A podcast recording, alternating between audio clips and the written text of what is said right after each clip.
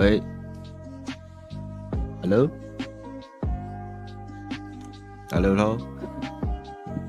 可以吗？Hello，大家好，声音吗？啊，没有，没有算。了，有声音吗？晚安，嗨，晚安，大家好。啊，没有，又过了想不到的一周哈。这周好像过得有点漫长哈，哎，我们欢迎收看这个，哎，我声音怎么自己传出来？这周好像过得有点慢一下哈，哦，我自己开了，好，欢迎收看这个多了点诚恳，少了点烙赛的母汤信箱哈，我又来了哈，对，我自己开到直播，好，啊这周，嘿。作品之作品之周吧，这周都在到处东看西看这样，那就从头开始，回忆美了，回忆美了，处理处理。好，我们那个年糕丸生日哈，很爽，礼物好多。然后我就还在追那个《倚天屠龙记》哈，我已经快看完，已经看到四十多集，它竟然有五十集，我都快疯掉。这部片真的很有趣哈，那个女主角，这我是看过有史以来。最正的女主角们，真的每一个都正，真的很爽。但是她的剧情真的是蠢到家哦，真的是像蠢的蠢哎、欸，那叫什么？蠢的妈妈，蠢的孩子回来了，蠢到家，真的有够蠢哎。像我昨天看到有一段，我每次看到都气到去发文，也应该说是笑到。他拿那个那个。那个张无忌哈，他他跟赵敏在在僵持，然后他要把那个法法法臼法治法叉还给赵敏，然后赵敏不收，他就拿起来插头，哎，你知道吗？他就把那个头，因为那个女生的头发是绑起来嘛，有一撮头在后面，他不知道怎么还给他，他就插他头上，他就把它插在赵敏的那个包包包包头上面。我傻眼！我跟你讲，各位男生千万不可以这样还东西给女生。发髻啊，念我不知道那个，可是我昨天想了一想，发髻应该是指有梳子的，就是有插的。我昨天也在想，到底是发叉呢，还是发髻呢？因为我觉得应该是发发发叉比较多，因为发髻应该是有有像梳子那样才算发髻吧。啊，反正他就插上去以后嘞。啊，赵敏就不爽，就张大教主这东西我不收，然后就拿回去就插回去他头上，哎，于是他就把那个发髻，哎，发插、法插、法插，我昨天是打叉，拆也可以，就插回去插头上，因为张无忌头上有一个包包，他就给他插回去。我说哇，我这神编剧啊，这个从来没看过这种这种直接的做法，真的是了不起这样。然后昨天吐槽的地方就是那个他找了一群。不知道是印度人还是哪里的人演那个波斯波斯总坛的外国人哦，就是有三个特使嘛，叫什么？诶、风玄月吗？我忘了。然后反正就是张无忌，哎、欸、哎、我想一下，我想一下要怎么讲。他说：“我们奉波斯总坛的命仪，命你们今天就要他来回归我们波斯总坛。”张无忌 看到圣火令还不赶快跪下。这样我就哇天哪！你们真的不要随便找个中外国人来讲中文就好，你你你随便随便随便演嘛，但是不要那么认真嘛。然后找一找一群乖巧乖屌的人来演这个戏，然后说你们是波斯总坛的人，我真的是看了都快疯了，我真的疯了啊！反正就，然后刚刚又在看戏，他后面好像有改编吧，现在有点拖，我拖到已经开始有点快转。然后他，而且最夸张的是，我真的觉得。《倚天屠龙记》是很不错的一部作品，就是它里面的桥段啊、恋爱都蛮精彩。但是，那个你们不觉得那个张无忌在跟张三丰学太极拳跟太极剑的时候，那个玄冥二老跟赵敏他们就看着他学，然后那个张三丰就在现场教，他就在那边学，然后其他人就站在旁边看，这样你们觉得这东西有点莫名其妙吗？就是要打就打，废话少说，赶快来打！你看。不是里面的人讲这句话哦，有了，他们后来有讲一些类似像波斯文的东西，但是我也觉得是背下来，就是他们他们在里面打架前就是啊废话太多了，那个到底赶快打，我观众都说你赶快打，我求你打，你不要再不要再教了，不要再学，赶快打，我求你啊！不过赵敏真的很可爱，然后然后祝祝祝绪丹嘛，那个周子若叫祝绪丹是不是？想不到他在网络的封号叫大奶祝绪丹，我我 Google 一下，真的很厉害，真的很大，吓死我！而且他真的大，因为他连穿古装包得紧紧的都看得出来，嗯，他真的很大，所以也蛮漂亮。这两个女主角真的蛮，反而觉得男主角真的不太行。我觉得这个这个曾舜晞哦，是吗？是曾舜晞吗？这个这个这个男的真的不太行，不不够有什么感觉，反而那个杨逍真的比较帅。这整部片就是杨逍的故事吧？这个杨逍有够帅，没事这样，哼哼，然后在那边在那边冷笑这样，哼，真的是杨逍好帅。然后更好笑的是什么？逍遥饿死嘛，范瑶，哎，杨逍跟范瑶嘛，然后。他们就，然后那个时候剧情就演说，哎，传说那个逍遥二仙呢，以前是那个美男子，尤其是范瑶更是帅中之帅，这样。然后我看着他的脸，然后再看他回忆画面，就是以前范瑶的样子。我怎么想，你应该都不能称为，不能称为美男子吧？到底是在在讲什么？然后。然后我还看到一半是他们在打一打，然后反正张哎，好像是张三丰教完教完张无忌那个教完他那个太极拳以后吧，然后不知道在瞎扯淡什么，然后讲到后面就对呀、啊，然后就开打，我说哇，这个接的这么硬啊，真的是莫名其妙啊！啊，杨逍真的太帅，我整整部片我看到杨逍我就开心啊，其他的男生就算了吧，真的算了，就就普普通通了，没什么特别的人。反正我快看完了，我快疯了，我已经看狂看呢，我日也看，月也看，这样。我金庸的小说，吼，真的是该怎么说？我那天跟梅博在聊啊，他们没有在看那个，他没有看过金庸。我有在想，金庸对于我们这辈人在生命中的意义，哈。那个以前看金庸，通常都是寒暑假吧，国中、高中的时候会去漫画店借回来看，然后。雷博就说：“那你们以前不看金庸会被同学笑吗？”我说：“会有一点，会有点跟不上别人在聊的东西。至少倚天、射雕、倚天、金庸嘛，哎、射雕、倚天、射雕、神雕、倚天、鹿鼎记，然后书剑就算《笑傲江湖》，然后还有什么？那个那个虚竹是什么？《天龙八部》。我觉得这几部算是那个时候小时候国中的时候，那时候连续剧也推的蛮凶的，那时候真的是看的蛮勤的。”不过里面我现在回想最喜欢应该是《笑傲江湖》，我觉得《笑傲江湖》应该是，嗯，里面所有作品我觉得最完整的吧。虽然它结局有点鸟鸟，但是《笑傲江湖》里面传达的那个侠气，还有那个、那个、那个潇洒感，我是最喜欢的。对，《笑傲江湖》第一，对我心中是笑傲了。那后来就开始接触，因为那个金庸看完了嘛，没东西看了，我就开始看古龙啊。古龙我看完了，然后看温瑞安，然后那个黄易我没看，温瑞安看了，古龙看了，还看了谁？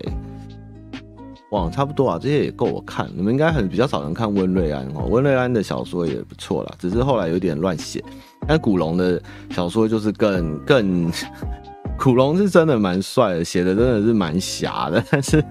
就是帅过头，中二到爆炸这样，《笑傲江湖》的真人版，我记得以前 TVBS 的《笑傲江湖》不错看，但是男主角实在是长得很不怎么样，太瘦了，太瘦了，不是很好。但是我其实最喜欢《笑傲江湖》的故事，对，这大概就是我的倚天的瘦瘦男日，就是已经看了一个多礼拜，好累哦。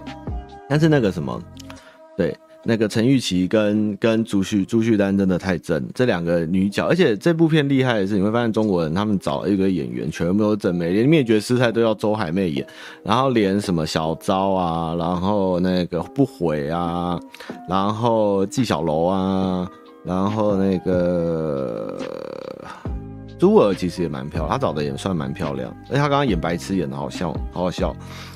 他刚刚演那个庄庄庄庄庄思义演的还蛮好笑的，反正这部应该是我看过研究史以来印象中颜值最高的一部武侠片了，不错，赞。周海媚真的很赞诶，周海媚真的想不到这个这个选角很有趣啊，就是从以前演周芷若，然后后来现在演灭绝师，他终于当上掌门人哦。殷素素的殷素素也蛮漂亮的。景甜没有景甜啊，没有景甜。我觉得金庸是一个很好的武侠入门作品，跟一个很平易近人的文字。但是你说真的，最后看过很多读物回来以后再看金庸，其实会觉得他其实写的，呃，就是很流畅，然后一些。金庸笔下的一些文化其实也写的不错，但是你说他有没有传达出一些更有想象力的东西，或是意象的东西？其实我觉得古龙的反而比较会让我有画面感的带入，那个金庸他比较是平铺直叙，所以我现在回头看金庸都看很快，就是几乎是快翻，因为我觉得废话太多，不知道大家会不会这样觉得？因为后来看了很多比较更深的文学作品或者什么以后，就觉得金庸其实略浅。但是我觉得作为一个如果学习华文或是中文的人，看金庸当一个起始去练习阅读的话是，是是蛮好的读物。对，赞。然后金庸、查庸，以金庸金庸群侠传好玩。嗯嗯，好，金庸到这，那我们再往下走。哦哦，F F，好，反正在上礼拜我太空战士十四终于玩了两三周吧，把那个第二点零的故事哦，这稍微聊一下，就太空战士的网络版叫 F F 十四哈，它是大概哇，这已经六年的作品，它是一块这快速带过，可能很多人女生可能听着会傻眼，但是我被它的那个主线任务最后的决战还有剧情感动到，很久没有玩。网络游戏有这种感动，而且我一直也说，我太空战士是玩，最终幻想是喜欢古典，就是那种骑士魔法剑的风格的东西，所以他的这个精神哈，我觉得单机版可能荡然无存了，就不管是太空战士十五或是太极重置，其实都不是我喜欢的类型。但它的网络版反而其实有着我们小时候玩那个《太空战士三》一二三四五六的那种感觉在里面，我其实玩的蛮开心。然后最后跟冒险者们一起去打倒帝国军的那个动画，还有你的角色的吃重跟演出，其实我觉得都蛮不赖的，也蛮感动的，蛮爽的。太空战士，然后现在继续再往后玩了，这个就后话。但是太空战士十四有一件很有趣的事，稍微聊，算是一个算是一个冷知识吗？就太空战士十四最早的网络版太空战士是十一，那十一后来反正他们就出了下一代，就是十四代。那十四代刚十四代刚出的时候，其实它的评价很烂，几乎是几乎是粪作的等级啊。那个当然呼声高，但是成品非常烂，因为它里面非常多不人性化的系统。然后又诶、最佳化也做得很差，这样。然后后来呢，他们的制作人就痛定思痛，有点像那个 No Man's Sky 无人之境这样，就决定我要重做这款游戏。然后，但是他不是就是把游戏关掉而已，他们做了一件事情，他们把故事引导到就是要世界要决战，这整个伺服器，你会看到你的登录画面或游戏中天上有一个红色的卫星，还是卫星，还是月亮，越来越近，越来越近，因为这个是故事会一直告诉你说，哦，因为帝国在召唤那个巴哈姆特一个卫星还是什么，然后要来毁灭这个世界，然后你就会随着你的时间不断的推进到伺服器要关之前，那个卫星越来越大。然后最后有一个全体的伺服器的任务，还是一个大事件，就是大家要决战那颗卫星。然后那个卫星最后失败掉下来了，然后伺服器就结束了，就整个游戏重新开始，然后接到现在的版本。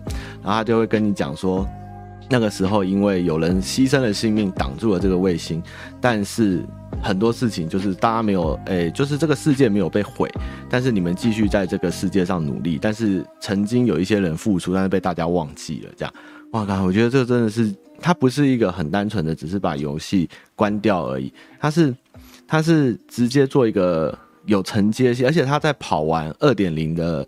剧情后会告诉你列出那时候所有玩一点零的人的名字，让他们知道这些哪一些勇者玩过这些粪作，然后但是现在又努力过，但是从二点零，所以它是一个有一个有负责任、有态度的一个收尾的感觉，然后再开始现在的版本。所以现在的版本是直接就从二点零开始，已经没有一点零这件事，但是他把故事写得非常的好，而且有承承先启后，这是一个。嗯，魔兽应该 GG 了，对不对？就是现在做不太到，不过很久没有遇到这样网络游戏，很赞，可以有空可以玩看。我还是没有开这个直播，因为我玩那个太空战士的时候，因为真的节奏太慢了，我都疯狂的在看。哇，你名字有在上面，赞，你很棒，你是勇者，真的。你要看大概跑十几二十分钟的片尾画面，然后还可以查哪些玩家的 ID 在，真的超酷。你也你也可以查到自己的，真的是蛮用心的啦。我觉得他们在这件事情上面真的蛮用心。反正太空战士现在又给我最初的感动，而且你们不知道有没有玩过太空战士六代？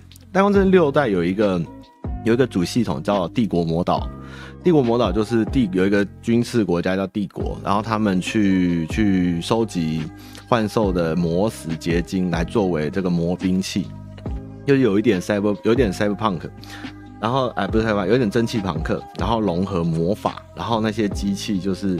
明明就是有点中古欧洲的背景，但是又有一些蒸汽的动力机器，又有一些魔法。我很喜欢太太空战士六代的这个时空架构的背景。那太空战士十四里面其实就有把这个这个这个坏人的那一方，就跟我们太空战士六代的时候那个帝国方使用的那种兵器，其实是几乎是一样，只是诶、发动的逻辑有一点点算一样还不一样。但是你还会拿到那个坐骑，就是你可以骑那个那个叫什么？蒂娜骑的那台叫什么？就是我们有时候会骑那个魔导兵器，就是那个机器人，然后会射雷射那个，很酷哎！我其实觉得玩到那一块我很感动。然后他的，而且他们那是，诶、哦烦哦，我就不讲最终幻想，我讲太空战士啊。太空战士它十四代的坐骑乘上去，每一只不同的都会有不同的音乐，所以我骑到六代的那个魔导器的音乐的时候，它就是我们在玩六代的时候走在原野上大地图的音乐，我刚刚快哭出来。真的超用心的。其实虽然它现在烂的跟什么一样，但是它还有一些旧的要素放在游戏里面，在玩的时候不经意的体会到，其实嗯，真的蛮开心的。太空战士六代的设定我真的很喜欢，有机会大家也要玩一下太空战士四五六。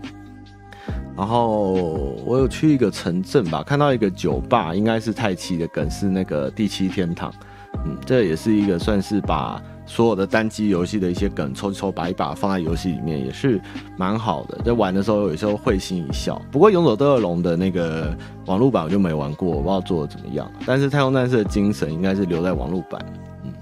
然后我还想买，因为我也是一个那个攻略本控嘛，我原本想说来买个。攻略本来看好，就啊买不完啊，太多了。它每一个版本都出，一直出，一直出，一直出，而且都很贵。后来我想以后有机会去日本再去买个几本二手回来收藏，它那个资料太厚。它这个游戏已经六年了，太可怕了。这种伺服器等级的事情，大概以前就有在玩无尽的任务会遇到这种这种这种东西啦。后来魔兽一开始大概也只有安琪拉大门有这样的事件，后来也比较少会做这样的事情。哎。你说那个白白魔岛的那个女生嘛，正西哦，你说西瓦纳斯啊，我其实也蛮喜欢西瓦纳斯的。其实我一直觉得后面的剧本暴走的有点可惜。其实魔兽本来是一个很好的故事背景，但是后面不知道是为了让剧情有反转，还是反派要不够，所以要拉一些部落的人出来黑化，所以我觉得蛮可惜。哎，啊，要别的继续。然后再来是作品推荐哈，这个就丰富啦。我最近有人被那个朋友吐槽哈，你最近是不是看太多微博？我说嗯，有一点，因为那个打太空战打太空战士的时候才是手很闲可以看。第一个是那个那天我发文哦，八六不存在的战区，这是八算新番吧，它的那个。剧情有一点像以前老一辈的各位应该知道一个叫基地八八的东西，它就是，呃、你要去个地方当兵，然后然后有因为约的关系，你要干你要打完几年才可以回家，这样子算是有点佣兵这样。那八六我跟老板讨论，有一点可能在致敬基地八八啦，因为它的那个虽然开的机体跟故事的背景不一样，但是这个逻辑上是一样，所以我觉得。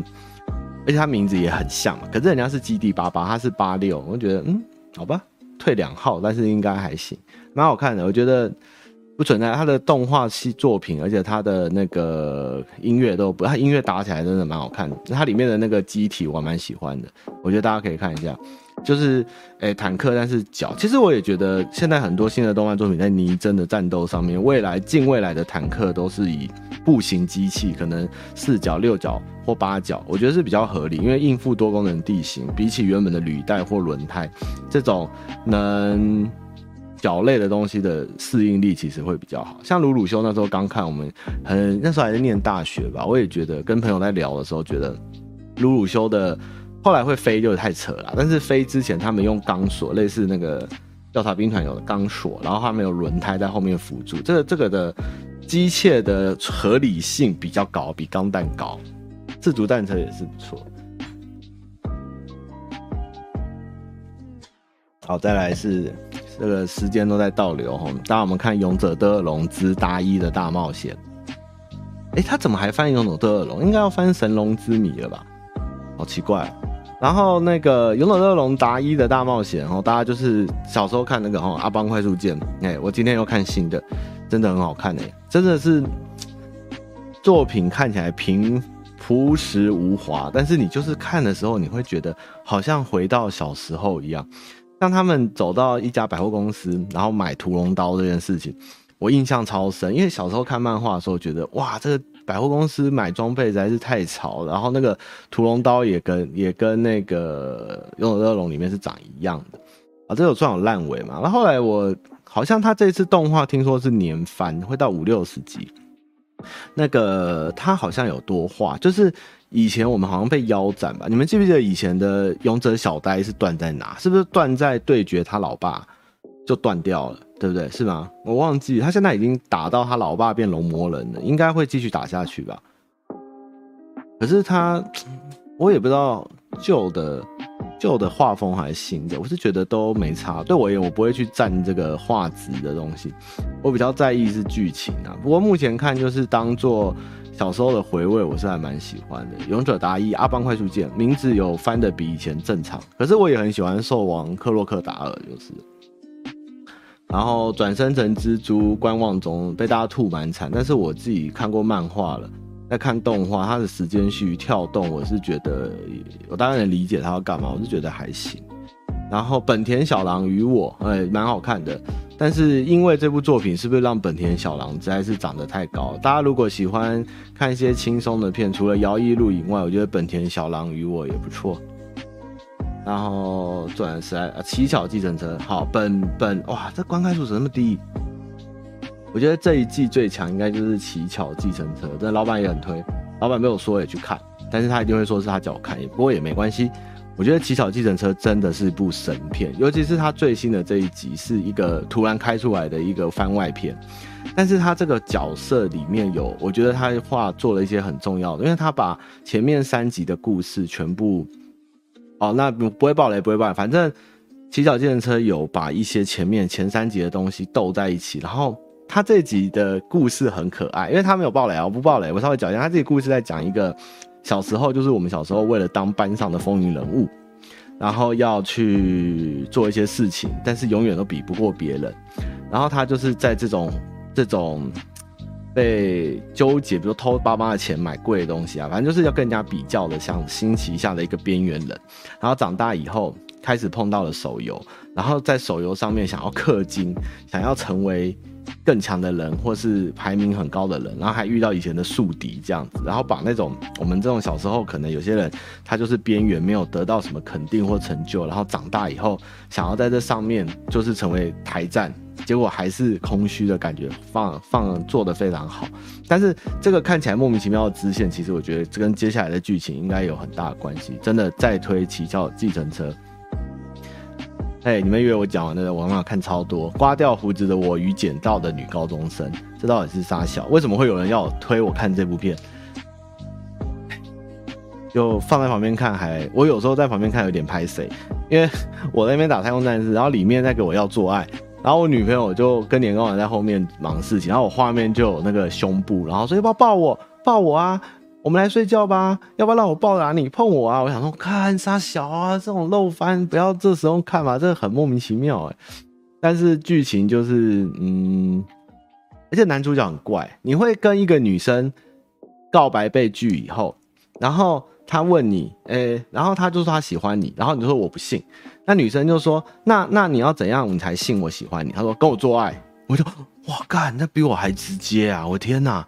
然后女生就嗯，可以啊，你不介意？我说什么东西啊？可以这样子讲话吗？你们张无忌哦，你讲话可以用点大脑吗？张无忌啊！可是那男的就是想要把那个那个用肉出卖肉体的女生倒回正轨了，最后继续看吧，就就这样子。然后对张无忌是个渣男，我刚刚看完后觉得这男人太渣了。这个男的永远一直骗女生，然后都说他会负责，他会找到真相，然后说你等我什么，那你就真的是个烂透了。张无忌这个大渣男，我疯掉啊！然后再来是那个之前有聊嘛，那个机甲全集哈，Megalobox，Megalobox，Megaloboxing 第二集。目前还在剧情缓慢展开，但是期待它未来的东西。S 三二又讲到老板啊，台版辛普森很久以前就讲到我们。哎，再来《奇蛋物语》，《奇蛋物语》嗯追不太动，不知道为什么，对不起。然后本季还看了《无职》哦，《无职转生》，《无职转生》。无职转生还意外的还行，但是那上一季，然后我有把男女跷跷板看完，但是原来男女跷跷板，原来男女跷跷板被腰斩哎，我疯掉！这部作品竟然演到一半被腰斩，然后我后来昨天那天查了一下网络才知道，那个时候好像跟作者要的方向不太一样，而且它断在一个还算是好的地方，后面其实蛮阴暗的。但是啊，对，我最近在看《佐贺僵尸》，你们看我最近是不是？疯了！我最近还对《佐贺僵尸》赞，《佐贺僵尸》真的我边看边笑，觉得它是一部很厉害的作品。它除了结合僵尸与偶像外，还有在地观光推广跟业配的内容。然后他还将一些，他第一集真的太精彩，然后他他把僵尸跟重金属结合的这个巧妙，我真的觉得蛮有创意。不知道他后面好不好了？听说。不知道，因为有人跟我说还在观望第二季的状况。但佐贺传佐贺偶像是传奇，真的还蛮好笑的。还看了什么？够了吧？我们这样看的算够了。哦，我昨天还有看《啄木鸟侦探社》，看一点点，看不太下去。好，这大概是最近看的作品哦。哎，我到底在看什么？我到底在看什么？嗯差不多了，差不多这样。那我的动物朋友也没追完。哎、欸，寒蝉悲鸣停了、喔。哎、我追了二十四，他还要继续吗？哎、欸，寒蝉鸣泣怎么停了？我追到一半，他怎么？哎、欸，追到二十四集竟然停了，奇怪。好了，那动画作品部分到这。哇，我原本想说。前面想一下就聊，我们可以拖时间来读书，结果这个读书的地方似乎又没办法读书了。那个什么，嗯，我那天在查资料，我在查那个，因为大家都台中人都很奇怪，台中人就是想要在台北吃到麻薏汤跟大面羹，你们知道这个有多难吗？然后我就是一个资的情收大师，就是死命的在查这两个东西，就是当然还是没有啦。有有曾经有一间三重，有人有提供，我也知道，但是他不卖，我还打电话打过去，一样不卖。但是我后来发现一件事情，就是哎、你们知道麻薏汤不是只有台湾有哦。其实我后来查到一个一个算是旅游家，他写说。在中东吧的类似中东料理，有一个前菜的汤，口感跟麻薏汤一样。他一查，哎、原来真的是麻薏汤哎。然后，但是他们是喝热的，那台中道地的是喝冷的，然后加小鱼干跟那个地瓜。我还是没喝过，但是台北似乎是买得到麻薏，但是没有人在贩售，就是新鲜的麻薏有。这是一个有趣的小情报。信箱量啊，其实虽然说上次说我清空了，但是这几天有点陆续多的多啊。我那天去基隆佛手洞，真的蛮厉害的。所以我现在穿这件嘛，我们去拍我们新的 T 恤的宣传宣传的影片，这样啊，希望大家支持，还不错，虽然蛮舒服的。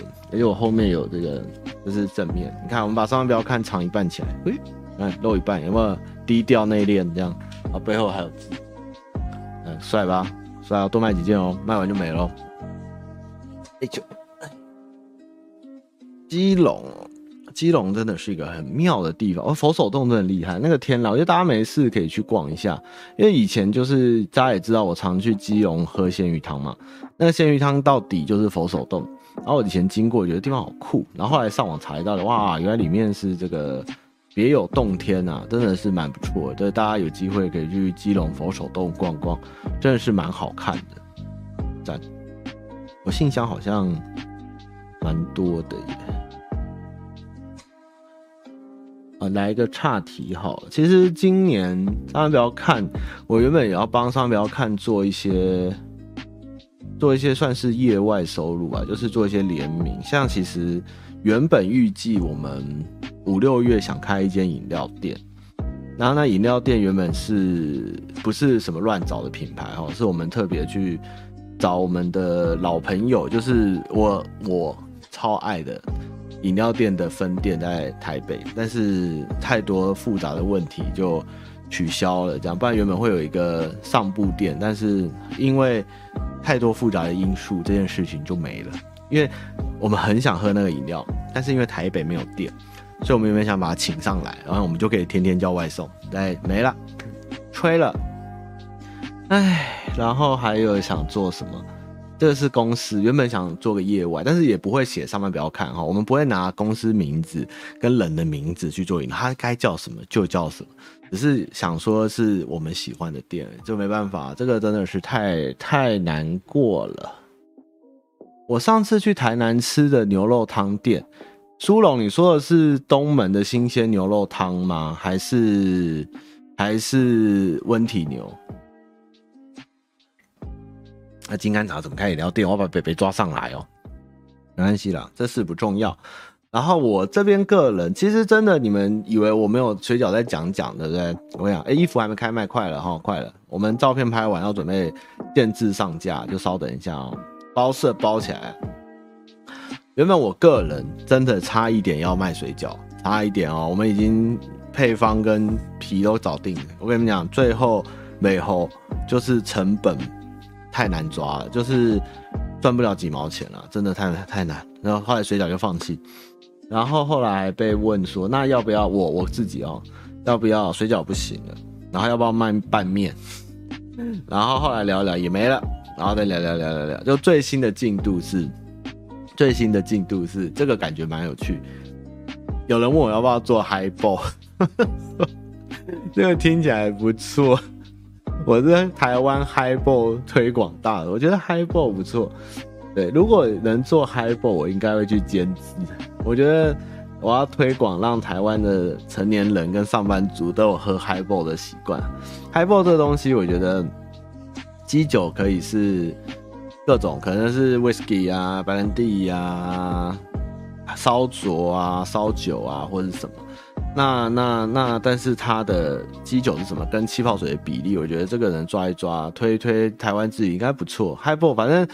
未知数，但是我觉得这东西我蛮有兴趣，因为我自己也喜欢，而且形象也蛮符合的。而且啤酒这东西本来大家都太多了嘛，台湾最近精酿也太多了。我觉得喝 Highball 还不错，比较清爽，还比较没负担。这样希望会成。对，再看那个我的县民要不要继续去处理这件事情，我是蛮喜欢的啦。Highball 如果 Highball 有望，我们就到时候就，哎，我也不会放我的脸的，我们会有一个牌子。对，但是 Highball 蛮不错的。因为台湾的 Highball 有时候你去一家，我自己之前聊过，去一些日式标标榜日式居酒屋或烧烤店，然后你说嗨波他说没有，我知道这个是那个雷店。他有的有，但是调的很烂，这个也是太甜也不行。这个比例、气泡、杯子的温度什么，其实都有一个微一个一个一个爽度在，你知道吗？那有很多店其实没有。那日本其实它这么会有一些 Highball 专门店啊，或是或是那个呃杯杯子已经是冰的，然后 Highball 专用的气泡机啊什么什么的，这个希望是蛮蛮能把它弄得好一点吧。对啊，有机会就知道啦，之后陆续公布有消息的话。所以今年其实也在蛮常在公司想一些额外的业外收入吧，只是唉。可惜啊，你们要千万不要看，其实最大的痛就是我们不可以乱出东西，我们的自我意要求太高，就是我们没办法，就是莫名其妙就跟什么联名，或是说去做一些。其实我们有跟 Tenga 谈过啦，但是最后我忘记了，Tenga 好像是因为我忘记 Tenga 的关系，就是要跟我们有一些切身关系的联名款。或是有我们的要素，或是我们喜欢的，我们才愿意去跟他做一个联名，或是说跟我们有关系。所以，在这个寻找，因为其实很多人问我们要不要干嘛，或是其实只要看到有人商业性来说，上万不要看，帮我们推这个东西，然后做拆分，就是你放链接，我们可以拆分，这个我们都有不接，也不是社会责任问题，而是说。如果这东西我们都不喜欢，怎么卖？你知道吗？收入没有困难，只是还是要想一些比较能增加收益的方式。因为做接业配这个东西本来就不是一个稳定的事情。那如果能公司有一个稳定的额外的一点收入，其实对大家也是好事。只是往这个方向在想而已，倒也没有到困难哦。上不开会员哦。嗯，与其说困难，倒是解释就是多一些多啊，对哦，我们开会员啊，支持一下哈。哎、真的有人买三千二，哎，那个我要去陪吃饭，你们知道吗？我每年要陪是三千二的人吃饭。我最近瘦七公斤，我每次都要陪我老关关说，汤马，你可以跟老板每年去跟。那个三千二的人吃饭吗？我说啊，好啊，我是美超啊，跟我吃饭是可以哦。那我不就饭局弟吗？那要付我钱吗？所以我要给你一千块。我说哦好，我是饭局弟，所以我要去陪吃饭，靠背。所以你们懂内人不是遇到我就是跟老板吃饭。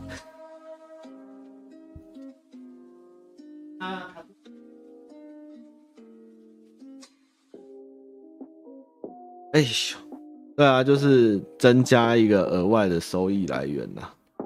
然后主要也是觉得大家其实蛮希望投标啊，或者是特殊的图图案这样，所以关关就想一想，就是做一些设计，就慢慢来那个，慢慢的把它开放起来吧。如果大家有兴趣，而且也会有一些特别的影片哦，之后会有一些很很特别的影片。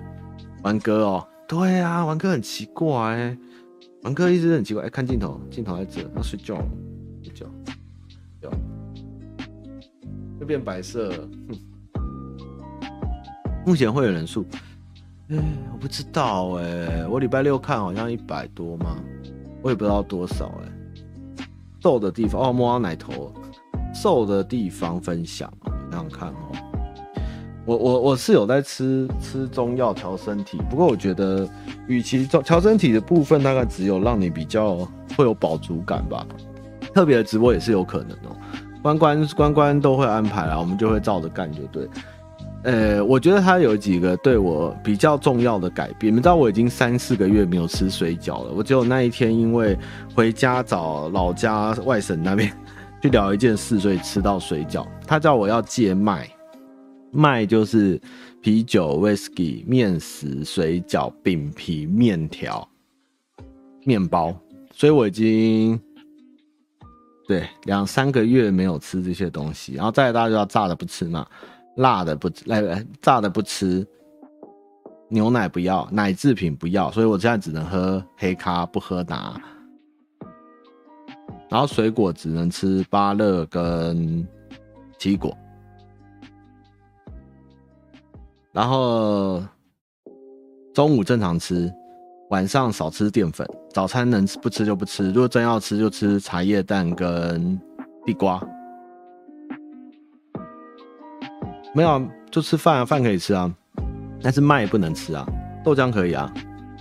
其实这，我跟你讲，你们会发现麦这件事很难哎、等下也会聊，等下会有聊。我不是生酮，我觉得它比较偏一六八，然后结合中药的饱足感啊。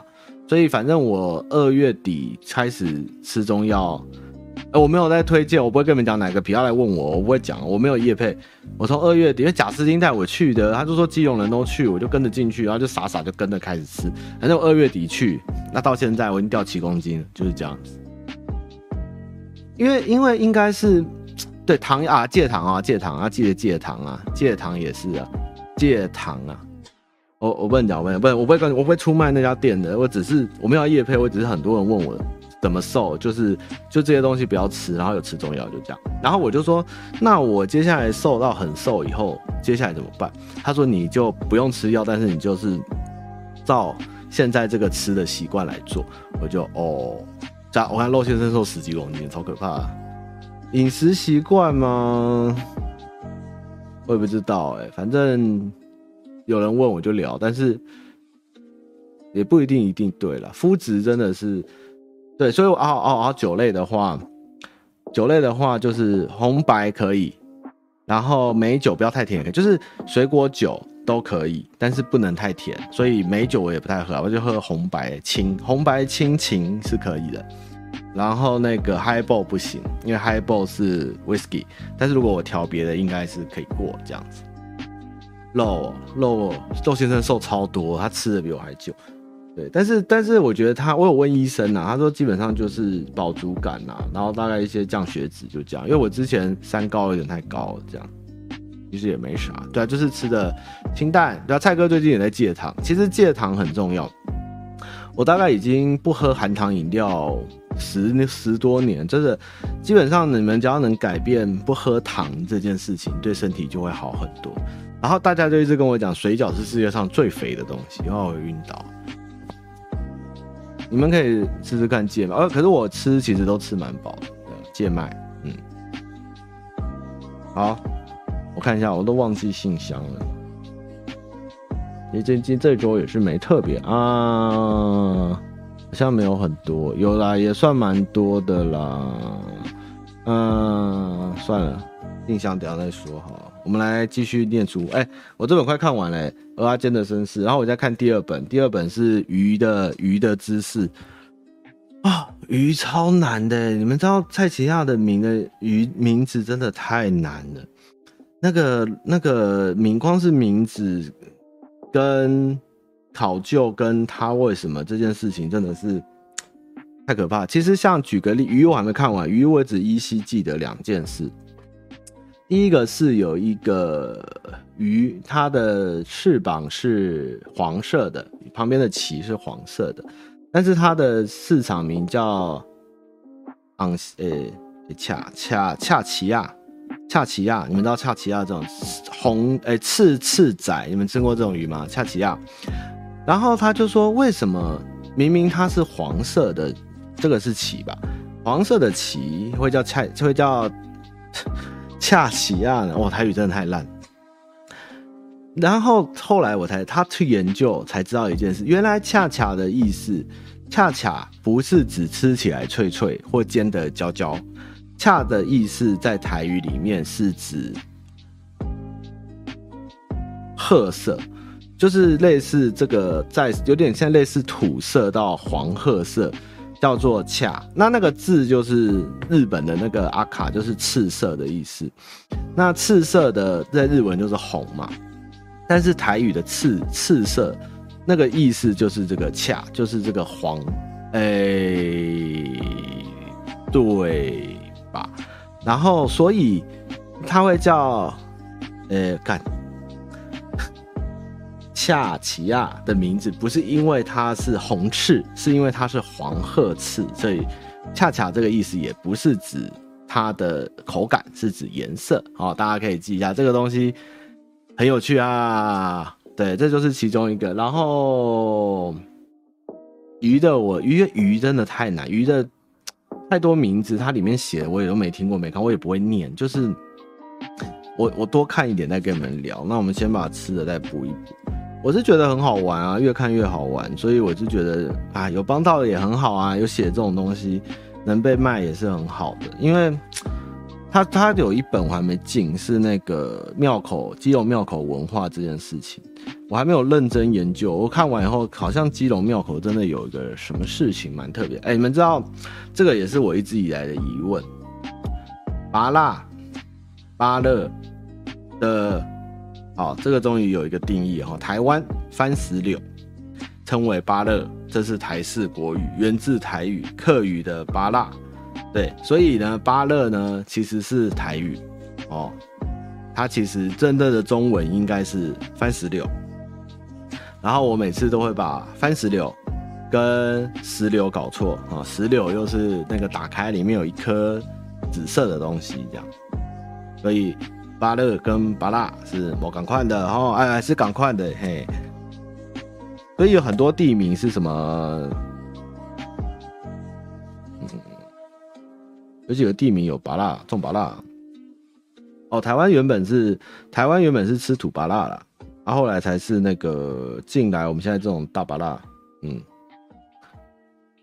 前一甲巴拉，看看有没有什么看完比较有记、比较几觉得精彩的东西。对啊，我在看书啊，最近都在看这个，都没有好好的、好好的看我的红红酒社交商业手册，真可恶。哦，你们知道芒果的原产地原来是印度吗？嗯，是印度哦。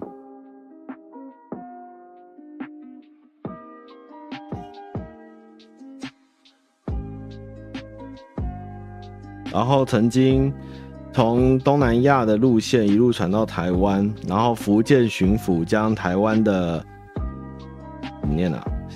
这怎么念啊？这字怎么念？甩亚哦，甩亚，他叫那个时候叫番甩亚，进贡给康熙，还写了奏折介绍。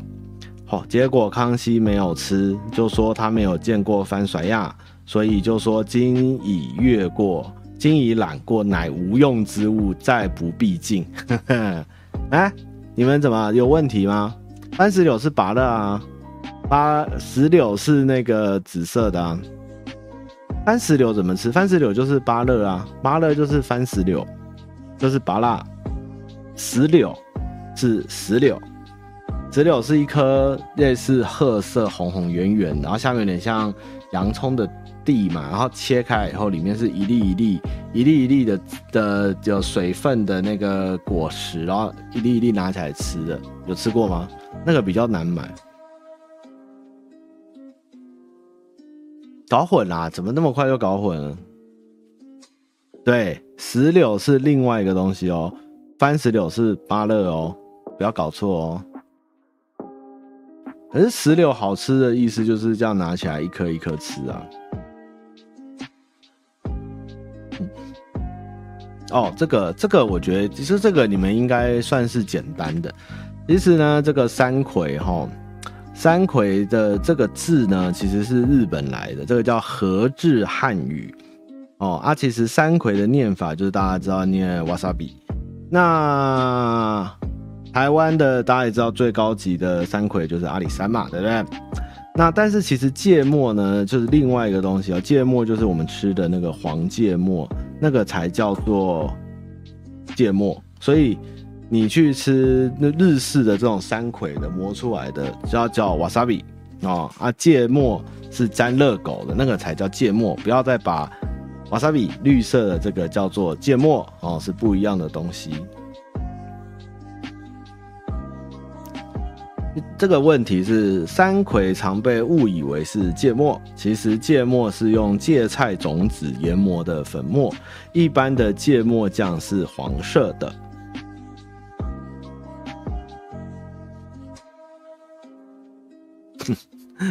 现在变石榴战斗，好。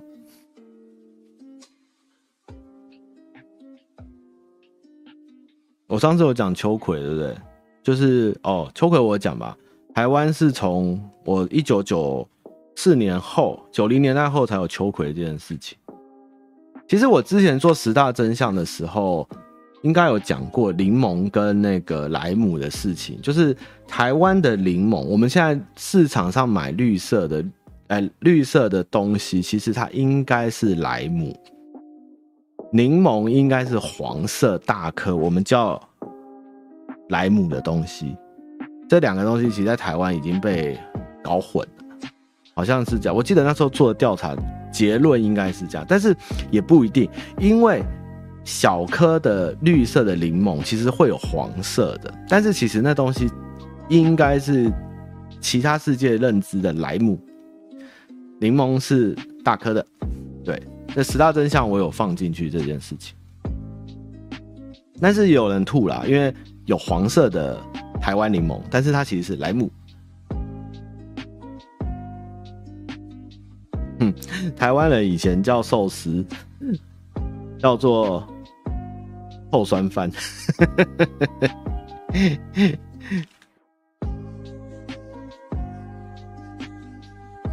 秋葵就不想讲，最讨厌秋葵了。哦，这个有一个知识比较冷门，在讲沙西米这件事情。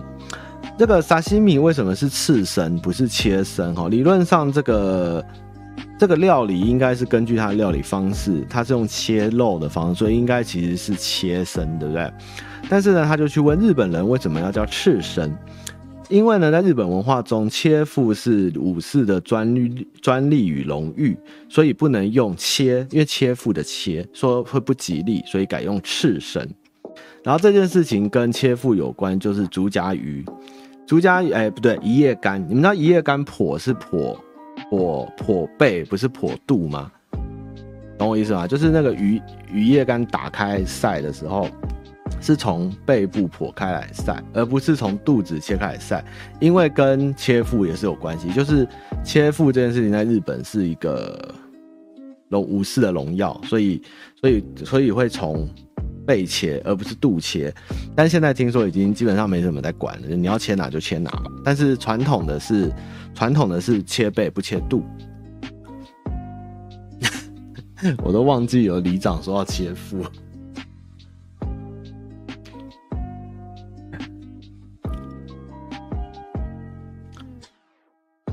这个这个我那天问麻西得到了验证，他这个叫味素哈。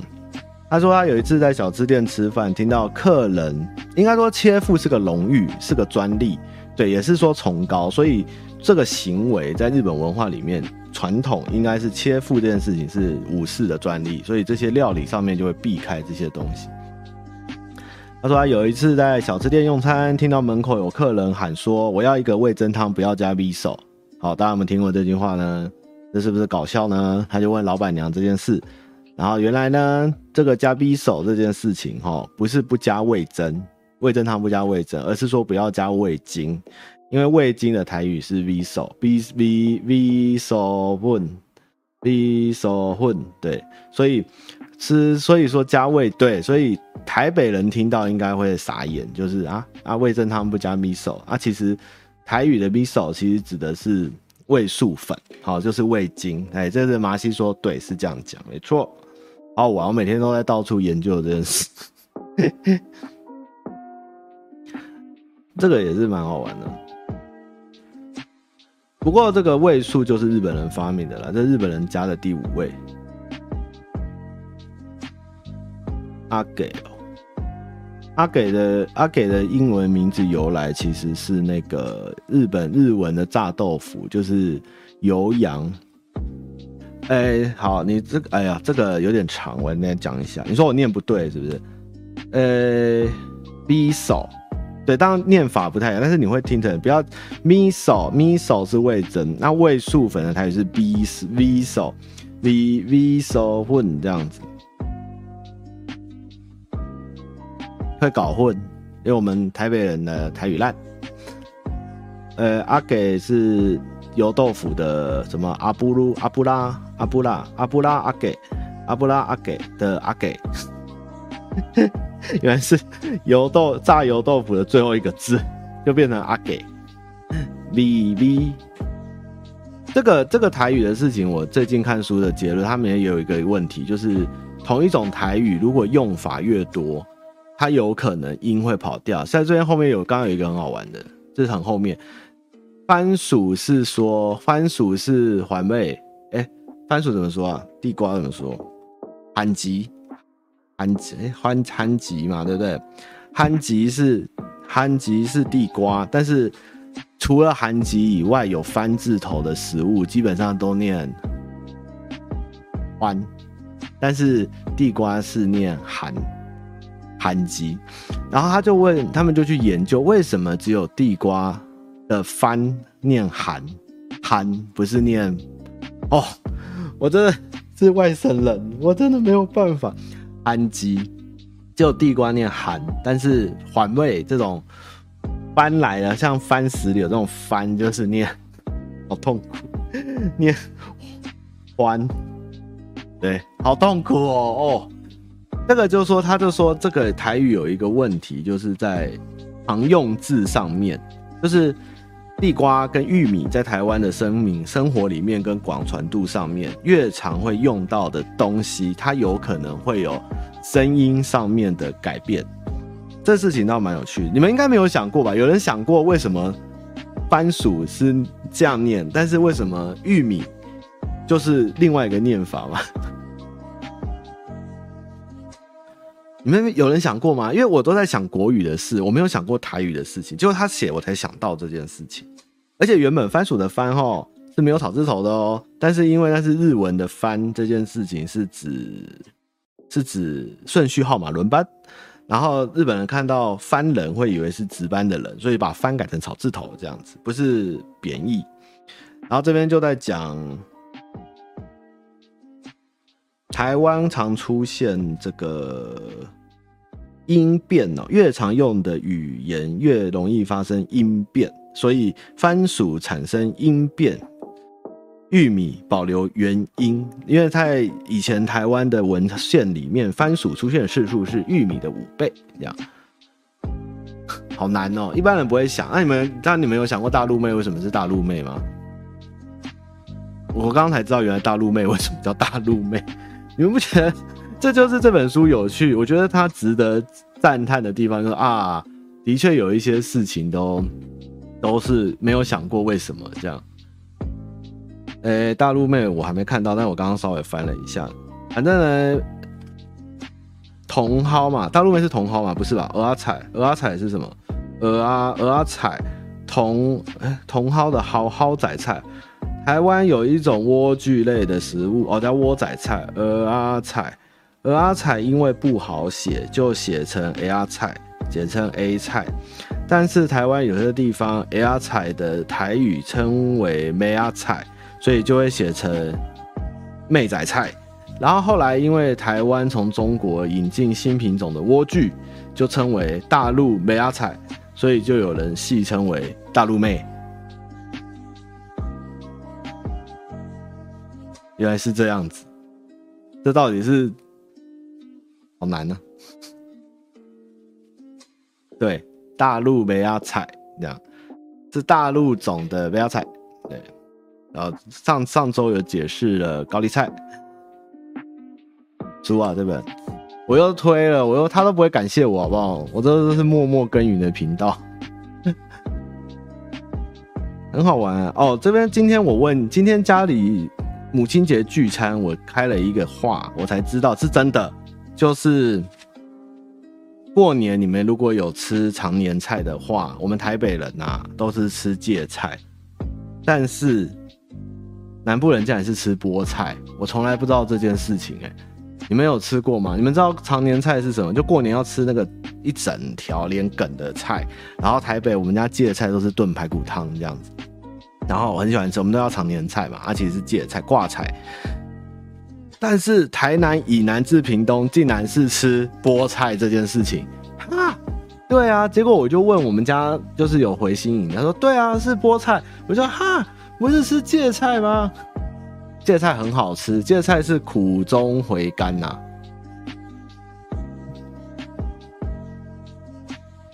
就这个台湾这件事真的很奇妙。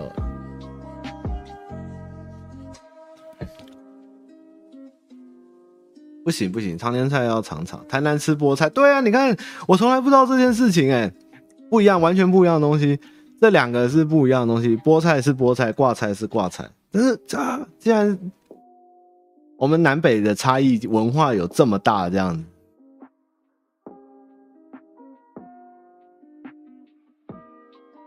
这个也是小冷门。呃，台菜料理最佳配角是红标米酒哦。那这个红标米酒的由来，我觉得没有那么重要，但是它其实有个很有趣的事情是。台湾米酒的独特呢，原来日本人清酒跟中国米酒是酿造酒，但台湾米酒是蒸馏酒，浓度酒精浓度比较高。更不同的是，因为台湾红标米酒的成分有一半是甘蔗糖蜜酒精，真正的比例是机密，所以酒香中多了甜味。因为台湾盛产蔗糖。所以这个红标米酒在台湾算是一个很独特的东西。如果没有这个东西，我们吃什么鸡啊、鸭啊、卤啊，没有红标米酒就不行。但是为什么这么特别？就是因为它有糖蜜在里面。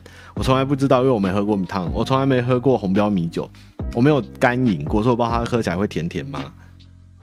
他就是说以前台湾人在十九世纪喝不起纯米酿造的酒，为了节省用米，就用制糖剩下的糖蜜，以阿拉伯东南亚地区的活酒蒸馏法来造酒，竟然做出特别的米酒。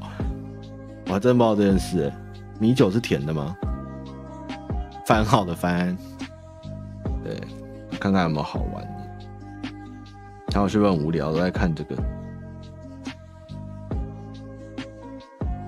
烤方上次我讲过了，对不对？鸭赏也讲过了嘛。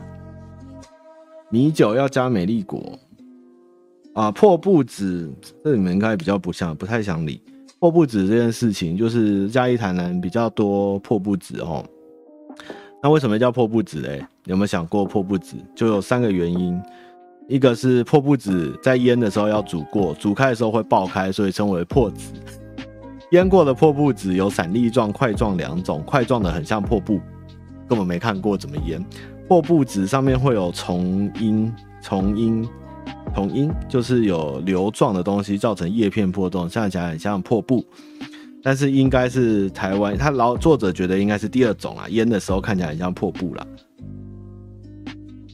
嗯，我以前最近台北比较常会吃到破布子的东西，但是。以前在嘉义、台南，我我比较常才会有遇到破布、破布、破布米酒头。米酒头是另一种东西啊，米酒头跟米酒不一样哦。它好像也有写啊，台语好累，我可能讲台语会讲到那个咬到自己。菲律宾的话，菲律宾话的米粉也是念逼混，面线也是米刷，应该是我们台湾人传过去哦。呃，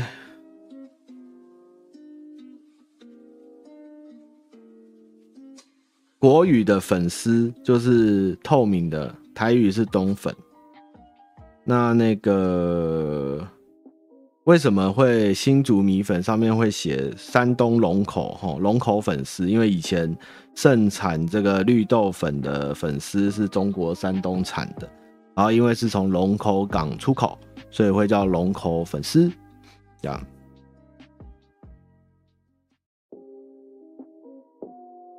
那冬粉的冬呢？台语的这个冬是从哪里来的？他在讲，主要是在讲这件事情。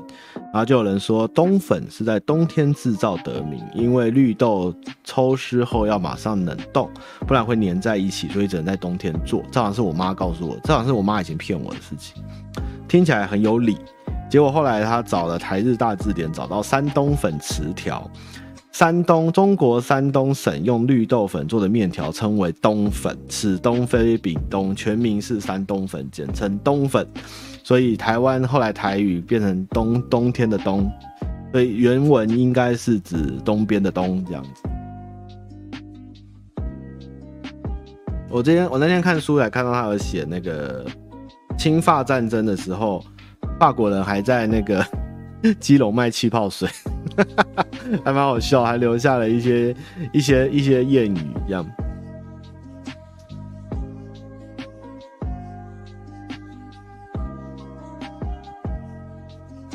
最后，台湾的一个著名医生作家陈耀昌提供他一个最正确的答案：冬粉的台语。他小时候台南听到大人讲的就是山东粉。哎，很酷，酷哦！大家都不知道叫什么，对不对？啊，讲完了，又一个小时了，也我都没回答信箱。读书很有趣吧？我们现在开读书会哈，我们来开线上读书会。这个吃后真的是很重要的事情，我觉得觉得。这每天都碰到的东西，如果我们都不好好的去了解它的由来跟考据，很多东西就会被忘记。像我之前在查意面这件事情，它的由来也已经不可考，也没有人在写啊。菠菜的台语称为“普林亚”，普林亚是普林亚，这个东西的名字的由来呢，其实应该是从坡林国而来，是宋代的记载。那这个坡林国在哪呢？后来从日本那边查到呢，坡林国呢应该是指尼泊尔。菠菜的日尼泊尔文也是念 Bolingo，然后他尼泊尔人他也念菠菜的音译，所以其实菠菜呢是从尼泊尔传到中国，再传到台湾，所以波人其实我们在念尼泊尔的发音哦。这个菠菜的名字是尼泊尔文哦，所以你们现在在讲台在那个菜市场买菠菜的时候讲台语的，你们都在讲尼泊尔文，想不到吧？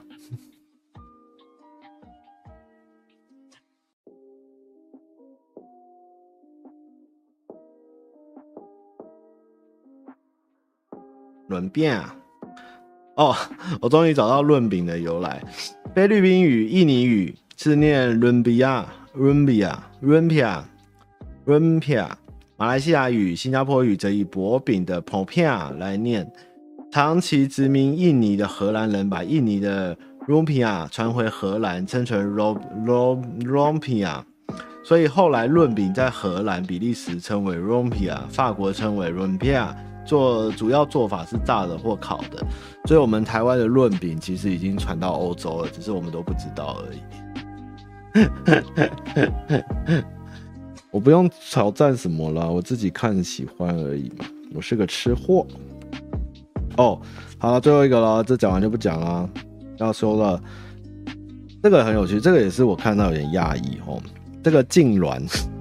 很多色情的文学都会讲说你是我爱的痙攣哦，但是痙攣的有痙攣痙攣的由来是指猪颈肉每只猪，就是这后面只有两片肉，每片六两，所以称为六两肉。在古代的皇宫要留给皇帝吃，所以这个猪就称为痙攣。但近年来台湾人仿照日本最高级松板牛肉，称之为松板猪，这样，但其实是痙攣。竟然不是色情由来，它是关下来的猪啊。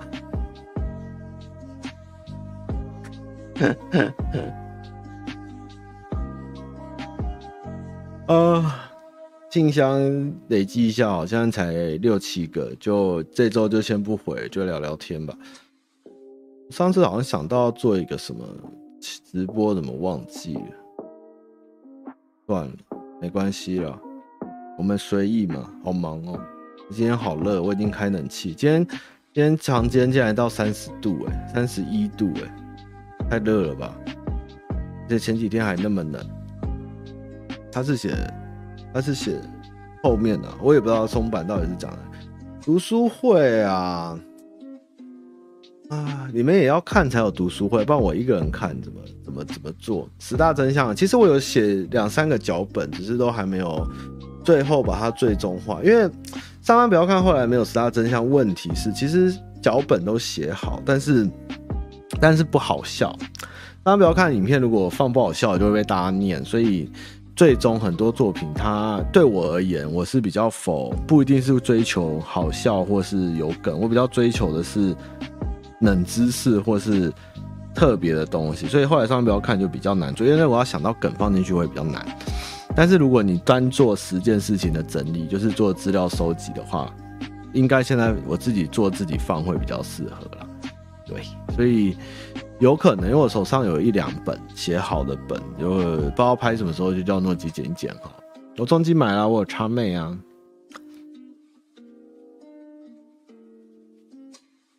美食废人怎么？美食废人应该永远停更啊，十大真相才会先更吧？有我在，我应该永远都会写。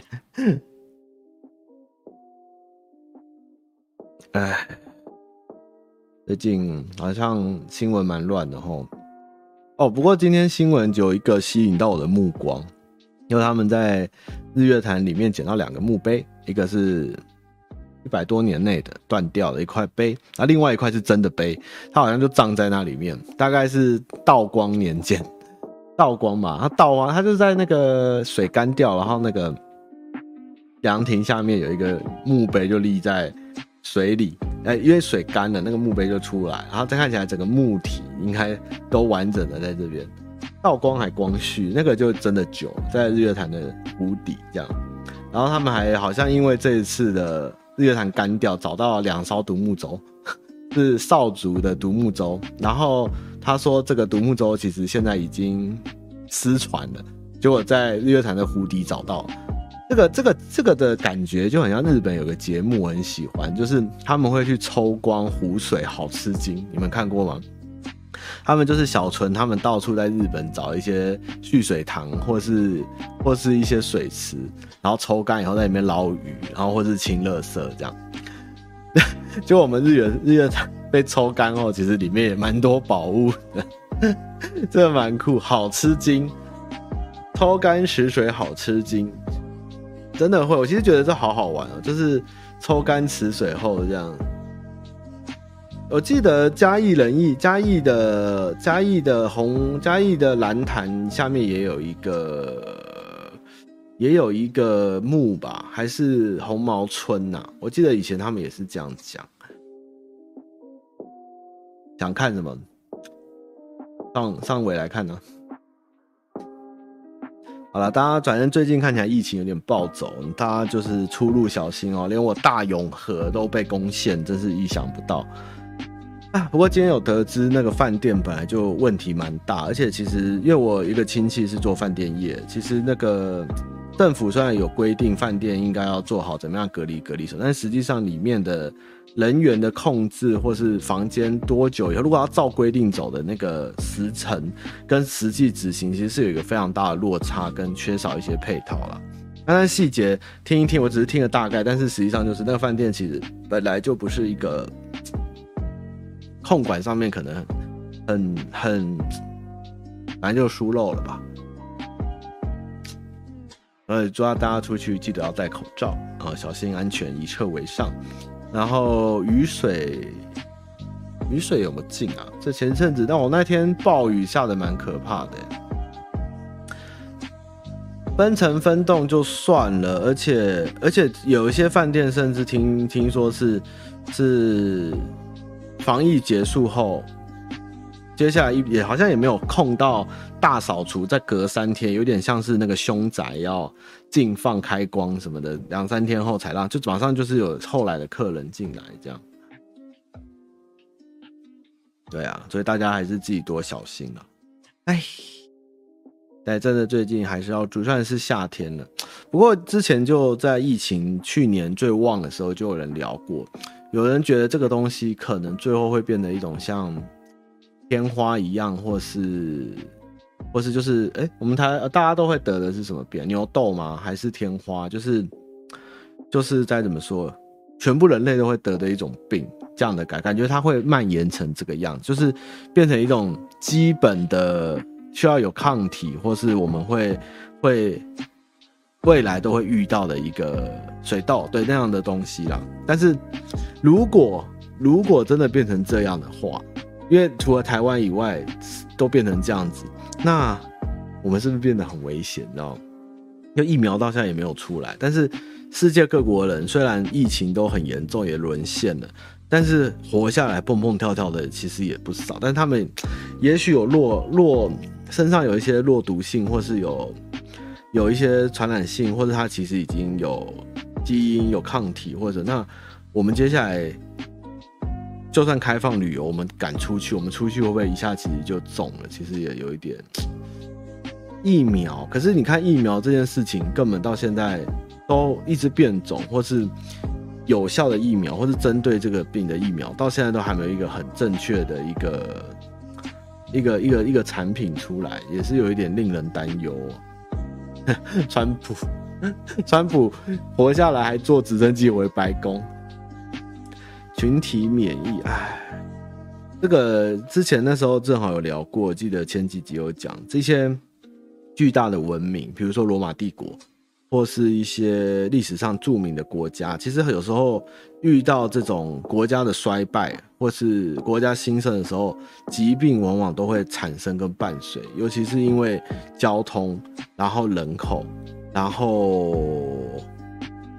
大概都是一些必经的，所以我们人类史到现在其实虽然也大概五六千年吧，但是这个东西其实在历史上是一直有在出现的。所以的确遇到这个疫情，我们没有人想，而且势必是非常麻烦的事情。但是如果你宏观一点，以这个时间的长度来看的话，在历史上面发生过太多一样的事情，只是接下来怎么度过、跟活下来、跟浩劫重生这样的感觉。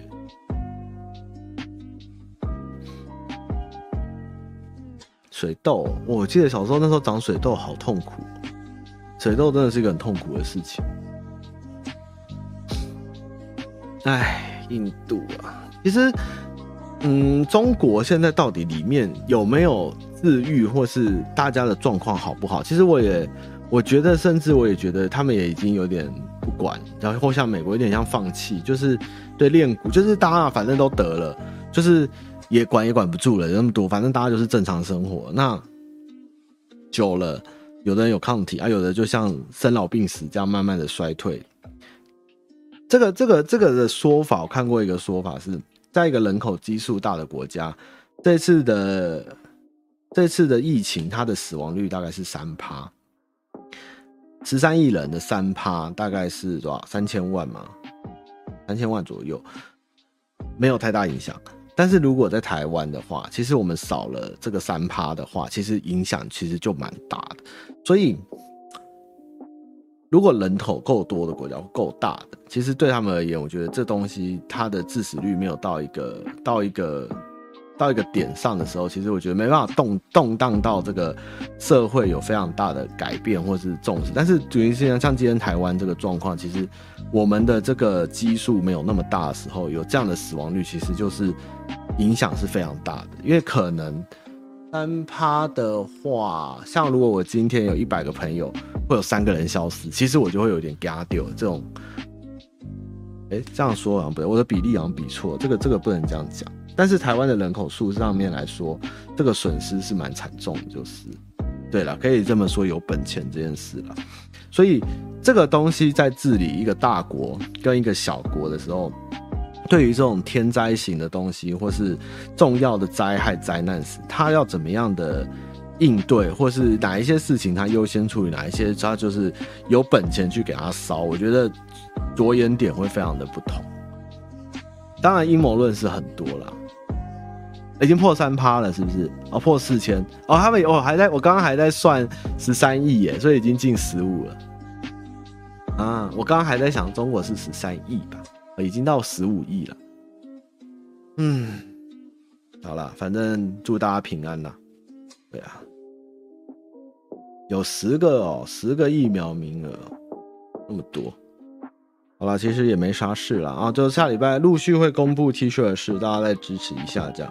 然后频道会员就是我们也会陆续上一些好的东西、神奇的东西在里面，大家也可以期待一下。